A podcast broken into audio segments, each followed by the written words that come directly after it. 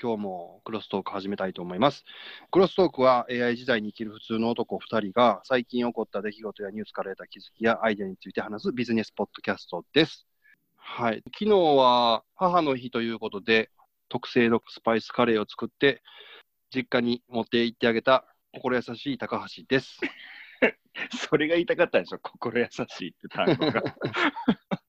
今週はですね、人生で初めて多分大分空港を利用した、えー菅です。おあここあ心優しい菅です。あれ、はい地震は大丈夫だったんですか？宮崎あのあ、そうそう、宮崎地震あって揺れて、大分も揺れましたね。ホテルのエレベーターが止まっちゃって。うん。で、あれちょうど7時とか9時とかその朝の段階だったんで、降りるのがね、非常階段使ってくれって言われても、えって感じでしたね。なるほど、なるほど。まあ、でもそれぐらいですんでよかったですね。はい。で、じゃあ今日はですね、いつも2人で話してるんですけど、ゲストにはい。来てもらいまして、ゲストがですね、えーはい遠藤さんと言って、まあ、遠藤さんと言っても誰も知らんと思うんですけども、まあ僕ら2人のことも誰も知らないと思うので、えーはいじゃあ、え遠藤さん、簡単にじゃあ自己紹介をお願いしていいですか？はい、おはようございます。遠おはようござい藤。ます。そうです。誰も多分知らないと思います。えー世の中に遠藤という名前は数多く、えーいますので、どの遠藤っていうのもありますし、まあ、僕の こと自体知ってる人は、まあ、まあ、本当に世の中には少ないと思います。マーケティングの仕事を、まあ、気づけば25年以上してきまして、そういったことで高橋さんともマーケティングオタク友達みたいな感じで付き合いをさせていただいてます。とはいえ、内心の本業としては、ジョギングのプロとして、プロジョガーとして毎日朝走っているというのがうん僕の内心的な勝手な仕事です。ということで、心優しい遠藤です。よろしくお願いします。はい、お願いします。お願いします。まあ、今日は3人で話するということで、遠藤さんの、まあ、テーマを中心に話していこうと思います。でも遠藤さん、さっきのマラソンの話ですけど、フルマラソン完走されるの結構早いですよね。いやいやいや、早くはないですよ。望んでるタイムとしては、ちょっと全然、そんなもんかいっていう感じいですよ。やいや、自己ベストなんどれぐらいですか？ええ3時間50分ぐらいなので、十分早いですね。めっちゃ早いです。全然早くないです。いや、何を目指してるんですか、それ以上求める。いや一緒にそのやってる友達が、まあ、僕より全然月の距離が走ってる距離短いんですけど、それで3時間30分切っちゃうとかっていう友達がいるので、あそこに負けたくないっていう変な執念が、だって月250キロとか走るんでしょ？そうですね。250キロ ?250 キロ？まあ、最低でも200キロ、まあまあ、超えて260キロ、70キロ走る時もありますね。すごいな。まあ、えペースは遅いですよ。いやいやいやいやいや、問題じゃないです。250キロ？いや、ちょっと僕の分も代行して走ってもらえませんかね？運動せなあかんなと思ってるんで、ちょっと代行。そう代行してすごい、あれですね、代行してうんこをするぐらいな感じですよね。朝から何言うとんねん。はい。えーえー、じゃあ、真面目に行きましょうか。そのはい。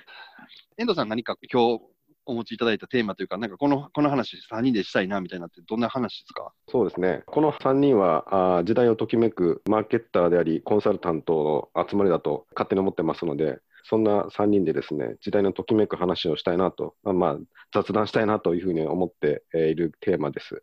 はい。平成から令和にちょうどなったタイミングで、はい。時代の潮流に乗るっていうことを、まあ、ビジネスとしてもお皆さん目指していきたい、言っているだろうと、だ当然僕らも目指していきたいなというふうには思ってはいるんですけども、その時代に潮流に乗るっていうことがどうしたらできるのかなっていうこととか、その潮流ってそもそも今何なんだろうなっていうところを、なんか一緒に考えられたらいいかなというふうに思ってたりはしてます。なかなか深いテーマですね。めっちゃ難しい。朝か朝からめっちゃ難しい。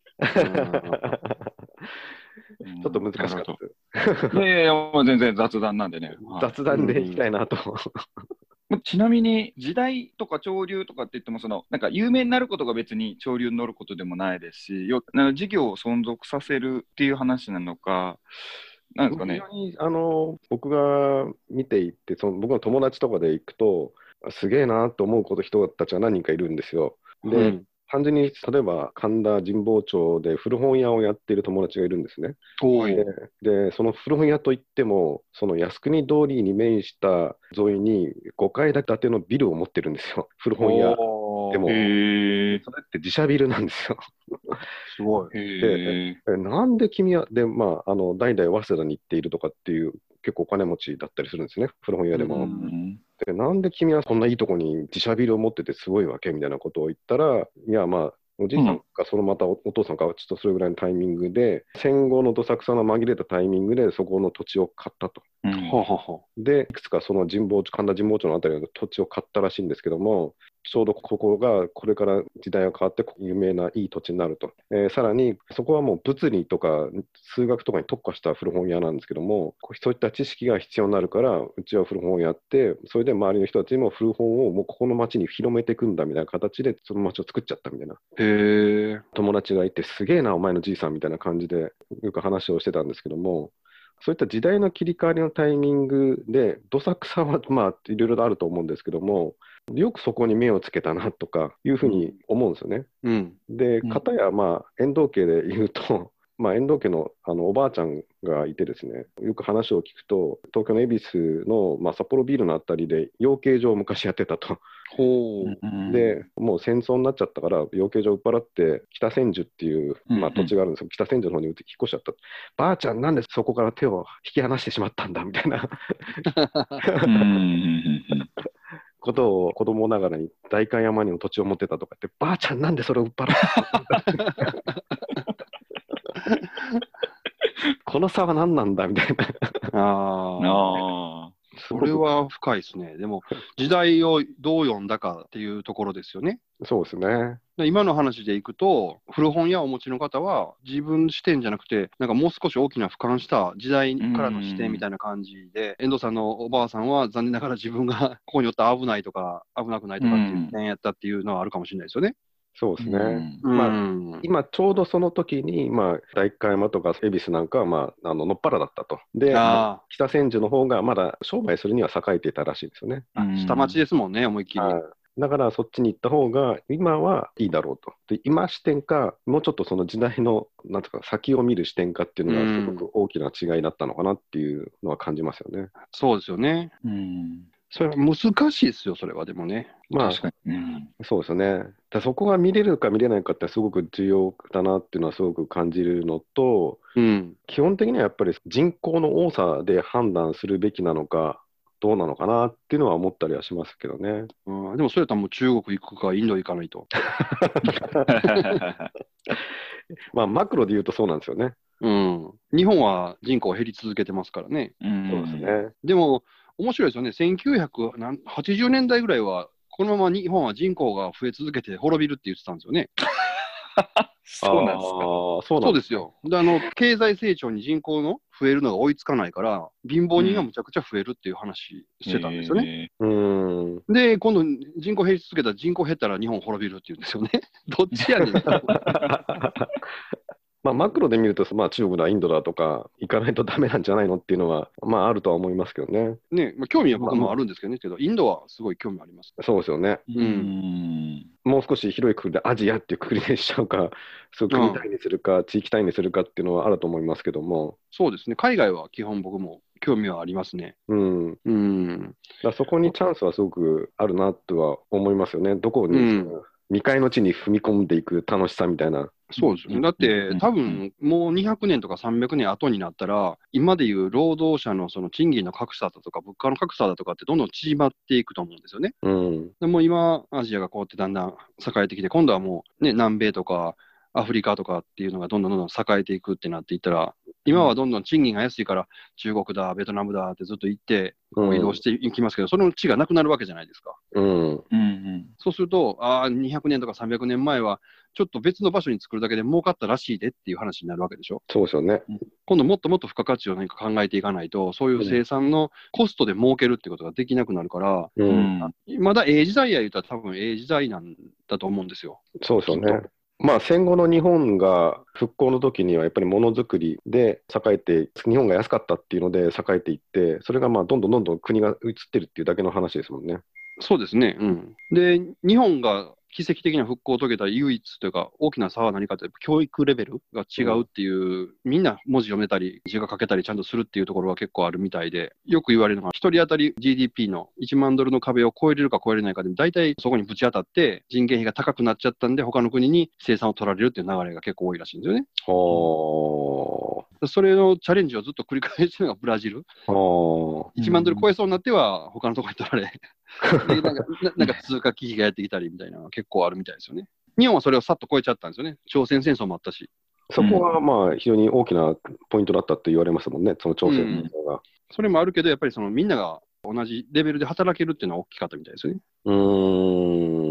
やっぱまあそこの教育の問題っていうのが、まあ、あれですもんね、みんなが同じレベルで、みんなが同じように統一をされるっていう、そこが非常に大きかったっていうのはありますよね。はい。復興するまでね、今はね、もうちょっとそれが逆に足かせになっているところはあると思うんですけどね。そうですよね。うん。うんうんうんうん遠藤さんは、これ、新しい時代になって、なんか、なんかどういうことがポイントになるっていうふうに考えてます？うーん。僕の中で整合性が取れてない部分がいくつもあるんですけども、うん。一つはまあ、あ日本の中で言うと、海外っていうのはまあ一つ大きなキーワード、そのアジアであり、まあ、インドなのかとかっていう、その人口の多さっていうところでは一つのキーワードになると思うんですよね。うんうんまあ、ベトナムだとかっていう、その若い人たちが、エネルギーが溢れてる人たちがいるところっていうのが一つ一つ大きなテーマかなっていうのと、うん。あとはまあ日本国内でいくと、高齢化っていう、まあ、あ大きな社会現象から紐づく問題っていうのがたくさんあって、うん。そこが一つの大きなテーマになるんだろうなって思ってはいます。ね、で、まあ、高齢化と一つ、一括りで言っても、いろんなところが紐づいていくと思っていて、まあ、事業でいくと事業の承継の問題だとか、農業の問題だとか、あのうんまあ介護だとか、まあ、いろんな問題が付随していると思うんですよね。僕は高齢化で言うと、ここ最近、自分もゲームとかね、その別に、この年になってもテレビアニメ見るしね、僕が子供の頃のおじいちゃん、おばあちゃんっていうのは、そんなこと絶対しなかったことをする 老人が出てくるわけじゃないですか。ゲームする老人とか、うん。アニメ見る老人、漫画読む老人っていうのがうん多分当たり前になると思うんですよね。うん。うんなんかそれって、ちょっと面白いなと思って。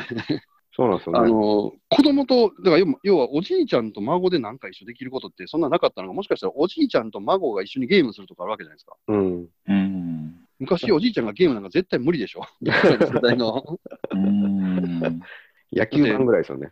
野球盤も厳しいじゃないですか。何、マクドナルドのハンバーガーとかも食べなかったですからね、おじいちゃんは。でもそんなん普通に食べれるじゃないですか、僕らおじいちゃんになっても。そうですね。すごい文化の違う、若者とも一緒になんかそういうのができるおじいちゃん、おばあちゃんが生まれてくるなと思って。うん。なので、なんか僕はあまりね、悲観してないっていうか、自分自身もおじいちゃんになっていくんやけど、そのおじいちゃんになっていくのが楽しいかなと思ってますけど。ああ、うんだって老人用ゲームとかってできるかもしれないでしょ？ですよね。e スポーツがあれですよね。そうそういった意味では、日本代表になれる、老人で日本代表になれるチャンスかもしれないですよね。はい。菅さんはどうですか？時代ですか？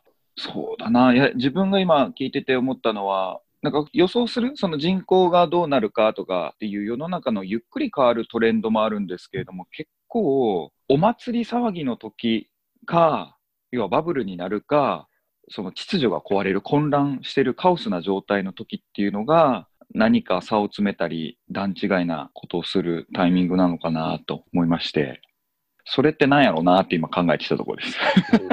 緩やかになんかこう変わっていくっていうのはなんかみんな結局その時代のやつは予想して、まあ事業してる方っていうのはなんか予測を立てたりとかっていうなんか利を積み上げていって、まあでも100打たないと今当たらない。なんか考えて考えて1個やるっていうよりも、まあその予算で10個でも100個でもやった方がどれか当たるでしょうわわからんけどみたいなうん時代だなと。まあなぜならすぐにトレンドとかは変わってしまうし、社会の根幹を揺るがすような技術的な進歩とかがやっぱりいっぱい出てきてるんで、なんか計画するよりは、ポンポンポンポンやってるところの方が、まあ何か当たるんだろうなと思いますけれども、やっぱりでもなんか躍進するときっていうのはお祭り騒ぎになるか、カオスな状態の時か。で、それを外部要因で作られたカオス状態なのか、自分がイニシアチブを取ってなんかそういう状況を作り出せるのか、お祭りを作り出せるのか、それともお祭りに乗っかるのかっていう、あとはなんかマトリックスで言うと違いなのかなと。神田の本屋さんの話も、まあ、戦後でっていうどさくさっていうのは作られたカオスな状況。うんで、なおかつそこにイニシアチブを取ってお祭り、要はあの、古本の街を作るんやというお祭りの、なんなんていうんですかね、見旗じゃないけど、を振ったっていうような感じだから、うまく、うまく、まあ結果を見ればね、うまくいったのかなっていう感じかなと思いますけれども、やっぱ躍進するタイミングって、投資でも言われるじゃないですか。上がってる時にバーブルであの、提灯で乗るんじゃなくって、もうカオスな状態も、みんなが日経あかんとか言ってるような感じの時に、本当のお金持ってる人は仕込むっていうんで、なんかそういうやつなのかなとか思って、でもそれ今何なんだろうなと思って。うんまあ、とりあえず自分はあの、令和の言葉で土地を取ろうと思ってね、ドメインは調べましたけれども、おあれ、ここ笑うとこじゃないですか。ー 取ったんやったっけ、ドレミン。取りましたよ、取りましたよ。えそれでも、な事業っていう意味ではないですけど、うんまあ心優しいから、お祭り乗らなな、みたいな感じで。うん。まあでもなんか祭りとか自分からことを起こすっていうのは結構ポイントよね。うん、医療系でもあったし、なんか体験談みたいな、実績みたいなの載せちゃいけませんみたいなの、ああ、広告のね。そうそうかかったりして、今までその手法でやってた大手のそういうところが一個やべえってなったとかっていう話があるように、うん。そういうなんか作られたカオスな状況みたいなところがあれなのかな。まあ逆にあのバージングループみたいにね、あの競合他社がたくさんいても市場としてあるっていうところに新しい価値観じゃないけど軸でうん乗っかっていて、自分からなんかカオスな状況むちゃくちゃやみたいなのを作ったり、でそこで利を得る人もいるでしょうし。ああ、マーケットかき,、ま、かき乱しちゃうみたいなね。うーん、そうですね。で、それの一番わかりやすいのがあの価格破壊やからそれやっちゃって、うんでもそれはみんなね、全員が景気悪くなる話やからあんま良くないですけど、うん。うん、なんかそういう首絞めるの以外で、なんか面白いお祭りとかやるみたいな、うん、なんか騒いで、騒ぎだもん勝ちだったりか、カオスな状況でいかに冷静にあれできるかっていう、か言うとトレンドに乗っちゃダメなのかもしれないですね。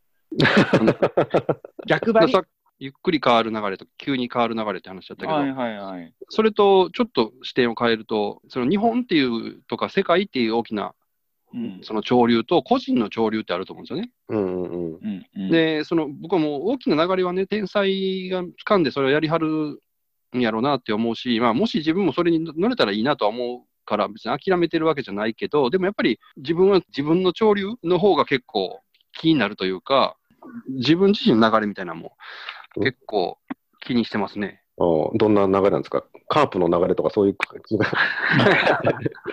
カープはね、もうね、絶頂期を過ぎましたからね。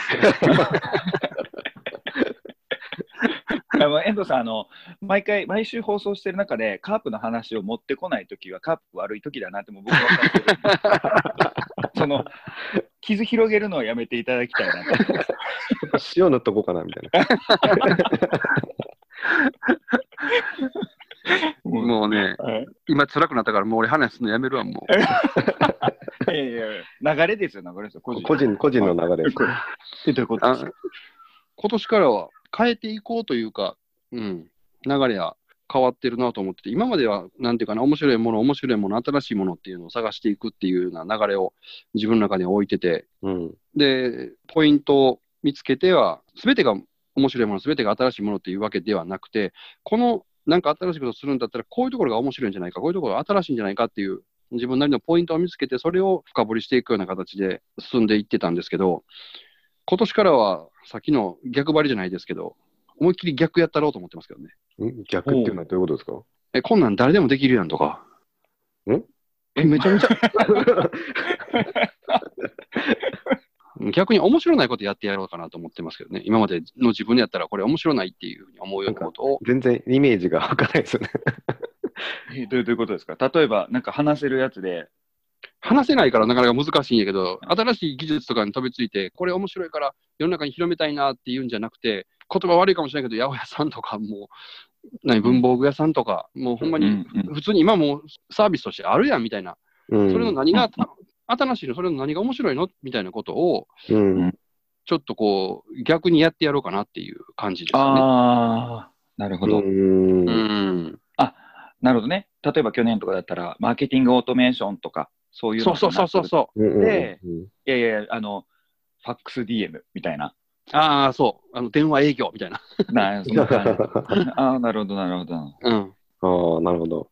まあ、それにちょっと付随するかどうかちょっと微妙かもわかんないですけど、あの、テレビの番組で僕すごい好きで見てるのが、潰れそうで潰れないこのお店がなんでこんなに儲かってるのっていうのを、あの、ああ、ややってますね。うんうんうやんっ。てる番組があるじゃないですか、日曜のう。ーん。はい。あれはすごい面白くて、まさに、まあ、さっき、まあ、たまたまおっしゃった池袋の、まあ、寂れた八百屋さんなのに年商10億ってどういうことみたいな。実は裏で B2B のアマゾンとかもよりも、ものすごい早くていい際を、まあ、B2B で池袋界隈全部に届けてるみたいな。あああ。あ。ももともと八百屋やっていた目利きのあの、まあ、おじさんたちをスタッフとして雇って、それでいい野菜しか仕入れないみたいな、だからそこに信頼感があって、でも1個、レモン1個でも届けに行くっていうかっていうことをしていて。で、池袋界隈、あの辺、まあ、もう少し広い域で、B2B で、まあ、ワンサが仕事を取っているから、もう昼間の八百屋は全然もう軒先で、もうお茶飲み話をしてるだけでも全然 OK みたいな感じの こととか、あこれ面白いなとかって見見てましたけどね。ああ。そんなんもう、店舗いらんやんって話ですけどね。そうそう雑雑談するだけですね。うん。地域密着なんですね、そこは。そうそう。あとね、そういうので面白かったのは、その、あの、どっかの寂れた日本そば屋で、昼間の2時ぐらいに店を閉めちゃうと。ほう。でも年商5億ぐらいあるとかってなんでっていうので、まあそこはめんつゆを東京都心にあの自販機で売りに行くとかっていうのをやってて、へ。ああ、それ面白いな、みたいな。だそういうのチャンスあるんじゃないかなっていう、まあさっきの高橋さんの話を聞いてて思いましたけどね。うん。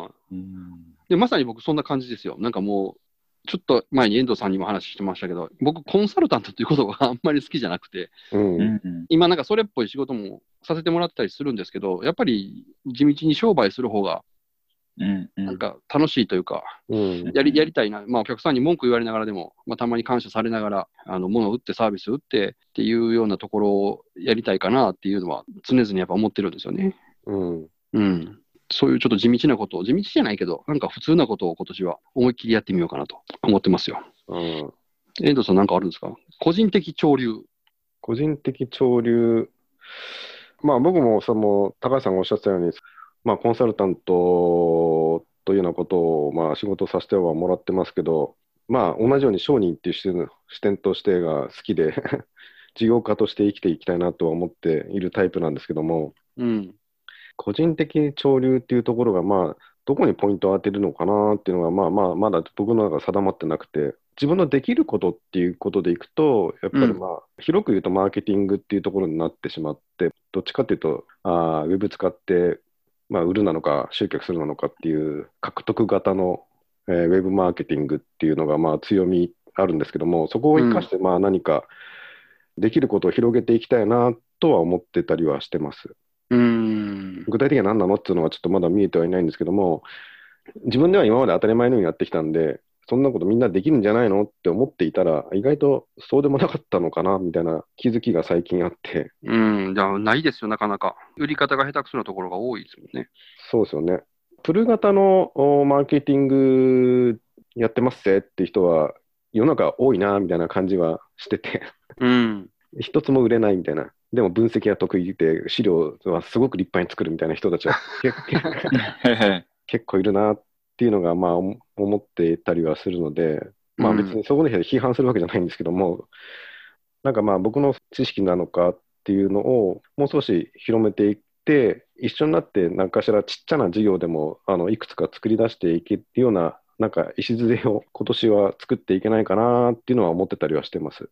なるほど、なるほど。まあ、うん無料でもいいから僕のものを、まあ、考えてることをわーっとこんなことを考えてますよ、こんなことやったらあの集客できますよ、売れ物売れますよとかっていうのをわーっと巻いちゃっても全然いいかなとは思ってたりするしてるんですけども、はい。マーケティング系で無料は飽きませんって。で怒られました、高橋さんに。もうね、言葉悪いですけど、ゴミみたいなやつしか集まってこないからダメですよ。うんなので、無料やめようと思ってます。うん面白いですね、二人は。いやいや、菅さんは個人的潮流なんか今年考えてること？えー、今年考えてること、うーん、んまあ、いやーね、結構行き当たりばったりだからな、自分って言っちゃうね。心優しい菅君なんで。何を言うてんの なんていうんですかね、でも自分ってその昔の貧乏な、まあ、言ったら年収がこう300万円にも満たないような、ねうん。若造の頃から比べたらめちゃめちゃもう恵まれてるんで、うん。変な言い方ですけど、なんかずっと幸せなんで右肩上がりだなと思うから、潮流、うん。まあちっちゃな波の浮き沈みはありますけど、その浮き沈みって何をもって浮き沈みになるのっていうのを考えてみたら、軸はやっぱりその事業っていうか、まあお金の面は絶対人間としてみ皆さんあると思うんですけど、それと、うん。まああの、まあメメンタル的なものですかね、なんかこう身内の不幸があったとか、うん。あの自分の健康状態がとか、そういうのの波と、ぐらいかな。でももう、なんかずっと右肩上がりな気がするんで、うん。でもで日々のなんかこう、ラッキーとか運がついてるついてないとか今週はみたいなのは、もう、あれですね、なんかのゲームのガチャを引いてみて、なんか充電ガチャ。充電ガチャかなみたいな感じですよね。うん、なるほどね。うん あんまりこう、こ今年、まあでも、そ自分もそうやけど、今年はそうやってこう、こういうな感じやろうと思ったけど、決めない時もあるもんね。なんかもう流れに身を任せてる時とか。うん、そうですね。まあ、うん。その中でもね、やっぱりこうしたいっていうのはある中でも、そそれの計画とかに固執しない、確かに。うんまあ、見見直しをちゃんとする、その、うん惰性でやってしまうことが増えちゃうんで、逆に、うん3ヶ月前に、これは大切だと思って、こうやろうって思ってたけれども、進んでみたときに、なんか違うなと思ってるのに、そのまんま惰性で、やりたいからやらなあかんになっちゃってっていう。その仕事、タスクというか、そういうなんか計画みたいに作っちゃったものっていうのは、昔の自分と今の自分はやっぱ違うなっていうので、どっかでこう修正、うん、が必要ですね。それでもやりたいんだったら、その大元の手段と目的がなんかこう変わっちゃうのと一緒で、じゃあそもそもなんでこれこう思ったんやっけ？みたいな状況整理から始めるみたいなんで、まあそこまでなんかこう机でこうに向かってノートになんか書き出すとかわけじゃないですけれども、なんかこう、ぼーっと考えたりして、ああ、別にこれ、こうじゃなくてもいいじゃんみたいなものは書いちゃおうかなみたいな感じですかね。それはまあ大切よね。なんか決めたことをずっと守るか守れへんかみたいな。うん、うん。柔軟性というか。うん。うん。そうですよね。でも俺、今年俺、あの、柔軟性も捨てようと思ってますよ。もうなんかやりたいことからやらなあかんに変わったとしても、まあまあ100%やらなあかんになるとちょっと辛いけど、ああ、それの割合がもう50%、60%ぐらいになったとしても、ちょっとあの思いっきりややってみようかなと。あえて面白ないことやからやってみようかなと思ってますけどね。ああ、それえーディビジョン、ディビジョンも入ってるんですか？それはディビジョン。ディビジョンもそういう域に入ってきたね。あのディビジョンって遠藤さんわかんないと思うんですけど、ゲームです。あ、ゲーム。ああ、うんなるほど。え、ガチな計画性人間でいるってことですか？えっ、と、そうですね。会社辞めてからあんまり計画、あんまりというか、ほぼ計画なんて立てたことないないというか、日々浮雲のように生きてきたので、今年はちょっと、それいいじゃない、それ楽しいじゃないですか。僕そうやって生きていきたいんです。いや、だからね、幸せですよね。幸せですよ。うん。これねうん10年近くね、そうやって逆に生きてるとね、そこには来てくるんですよ、逆に。ね、ねなんかほら、奥さんが言ってたじゃないですか、ほら、うん？めっちゃ働いてる時があって、その後なんかもう会社売りたいっつって、売って、うん。うん。なんかプラプラしだしたら、その自分の夢が叶ってるのになんやかんやみたいな。ああ、うんそうやって自由にしてるのになんでそんなつまらなそうなんて言われてるんですか？ああと思って。それは言われましたよ。人間ってわがままなもんなんですよ。まあ自由やったら縛られたいし、縛られると自由になりたいし。うん。今年はちょっと縛っていきますよ、自分も。えなんかもう、高橋さんが言うとね、もうなんか本当に縛ってんのかなって自分思いますけど。なんかこれ聞いてる人、俺のことどんな人間やって思うよ。うんまあでも、そういった高橋さんのまあまあ、そういった浮雲の話で、僕もそういったすごく憧れはしますけど、その会社勤めから会社勤めじゃない人間になろうとすると、まあ、まあ皆さんお二人とも会社勤めじゃないというか、自分でやってる人たちなんで、あれですけど、まあ、恐怖感っていうのが一つ働くのと、まあ、全然自分で自由にできるじゃんっていうワクワク感っていうのが、まあ、大きく働くのとっていうのが、まあ、両極端にあるんじゃないかなっていう気はするんですよね。まあでトレードオフですね、それは。トレードオフ？で、まあ、時代の流れとして、その会社に固執するってことなのか、わかんないですけど、まあ、紐づいてる方がいいのか、もう、まあ、人生100年時代を生きるとしたら、もう会社に固執しないで自分の事業なのか、やりたいように生きていくっていうのが、まあ、やりたいように、会社に勤めたからやりたいようにじゃできないからっていう、そういう意味ではないんですけども、あ60過ぎても70過ぎても自分の事業でやっていくのがいいのかっていうのが、まあ、非常に考えるなと、僕は今ちょっと考えるなとは思ったりはしますよね。うんまあ、それは人によりけりですからね。いろんな形あっていいと思いますけど、ね、会社もこれからどんどん形変わるでしょうし。うんうんうんうん労働基準法で労働っていうものを一つにくくるっていう時点で、なんかちょっとナンセンスやなとは思いますけどね。うんまあそうですよね。うん。うん、まあでも80、うー今僕は48で、ここからまあ仮に100年生きるとしたら、あと50年生きていて、50年は働くロロードマップをどう描こうと思ったら、どう描けっかなとかって 思ったりはししちゃいますけどね、最近。まあまあ確かにその50年先なんて分かんないですもんうね。ん100歳になって何で働いていくかなみたいな。今、50年後にマーケティングはとか言ってたりして、なんか、おじいちゃん全然そんなのフリーわみたいな話になってるじゃないいや、マーケティングの歴史を語る紙芝居をするわけですよ、ずっと。昔は値引きをしたら何でも売れたんじゃ、言うて。DM っていうのがあってね、みたいな。うん。それは面白いかもしれないな。物を売って、あのサービスをして、同じものでも形なのか、人の目線を変え、顧客を変えたサービスなのかで、まあ、チャンスはいろいろあるんだろうなと思いますよね。うん。だから老人向けの漫画描きゃいいんです。うん。だって、昔は老人の性の問題とかなんて、僕ら子供の頃に多分そんなことが社会問題になることがなかったと思うんですけど、今言われてるし、目にすることもできるじゃないですか。そうですよねうん、でぼ僕らがだから老人になった時に困ることいっぱいあって、でその時にこういうのがあると助かるっていうのができたら、これ結構世界で売れると思うんで、うん。実は老人ってまだこんなこと困ってるって大声で言えないというか、いうのがいっぱいあると思うので、うん。それが今度はどんどんどんどんいいサービスとして出てきたら、いくらでも、まあ要はもう100歳になっても人に喜ばれてたらいいんでしょ？まあ、そうでしょうね。うん。もう早しねえって言われたらね、あれですけど、喜ばれるじいちゃんになるにはどうするかって考えりゃいいね。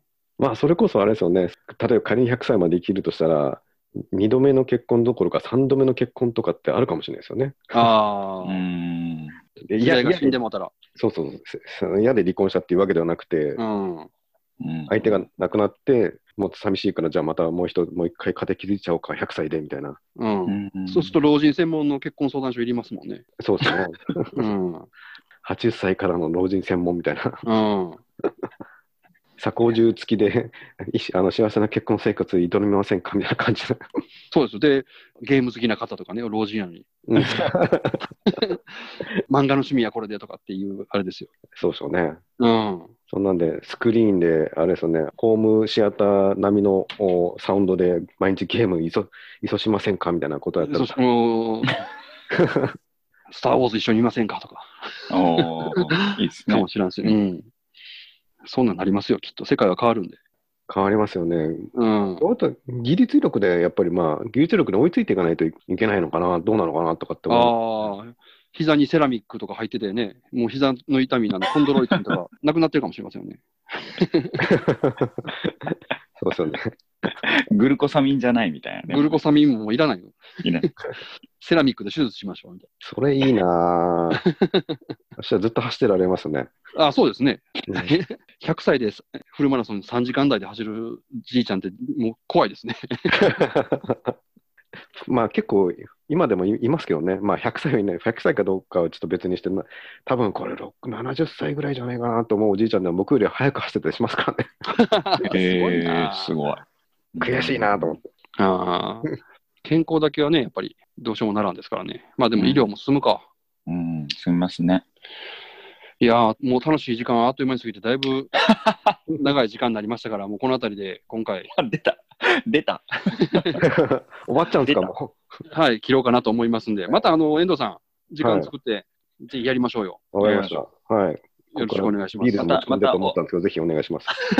オフでも やりましょう。あ、オフでもぜひ。はい。ありがとうございます。またぜひ呼んでください。はい。今回こんな感じで終わります。感想とかご意見ありましたら、ツイッターとか E メール、ポッドキャストアットマーク x-talk.info までお送りいただければなと思います。はい。で、この放送がいいなと思ったら、チャンネル登録みたいなのもしていただけるとありがたいです。あっという間の時間でございます。じゃあ、ありがとうございました。お届けは心優しい姿と、高橋と、遠藤が今日はお送りしました。ありがとうございます。あ、ありがとうございます。はい。良い1週間を。